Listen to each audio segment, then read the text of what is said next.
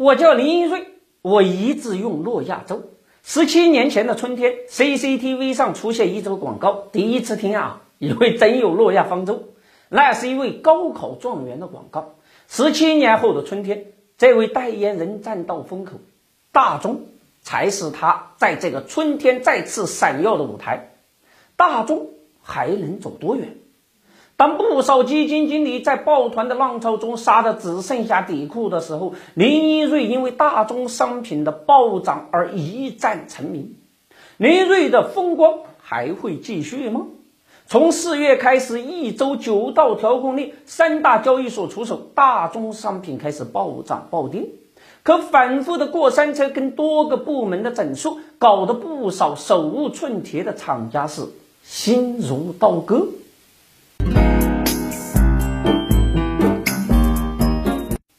眉飞色舞一直牵动着整个市场的神经。年初，动力煤跳水进入三月淡季却一反常态，连续打破市场预期，到五月突破千元大关。动力煤跟焦煤的持续涨价，带动整个煤炭行业的异动。主产区在年内已经进行八次提价，可不少厂家没有库存积累，尤其是钢厂采购意愿强烈。钢厂提价采购煤炭的同时，钢材也在不断的提价，铜、锂、钴、镍等有色也跟着涨价。三大交易所不得不出手，把大宗商品的部分合约涨停板幅度和保证金的水平提高，以致投机交易空间。大宗的春天结束了吗？从二零二零年开始，以美国为首的国家实施量化宽松。美国一国就投放超过二十万亿美元的基础货币，美元泛滥，削弱了美元的购买力。以美元定价的大宗商品价格水涨船高。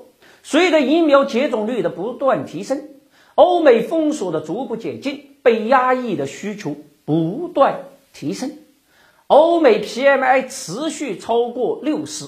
而资源供给端的南美以及东南亚受到疫情的影响，开采和运输受限，加之澳洲地缘局势的影响，供求关系紧张。随着碳中和承诺以及新能源产业的扩张，在铜、镍、锂等有色储量不变的情况下，预期缺口会进一步加大。而美国非农就业不及预期，美联储缩减量化宽松的预期降温，整个市场依然是歌声一变。从国内取消部分钢铁产品出口退税，引导企业减少钢材出口，以及鼓励企业开发境外矿石资源看，大宗商品的春天真的结束了吗？面对大宗商品的不断波动，也许。老百姓会说：“韭菜西瓜皮，滑到哪里是哪里噻。”当然了，也欢迎大家关注我们的德林社微信公众账号，每天一个资本故事，揭秘资本玩家财经，三分钟财经脱口秀，给你听得懂的财经，看得懂的投资，通俗有趣有爆点。关注德林社公众号可不是德云社哦，让你的投资不再亏钱。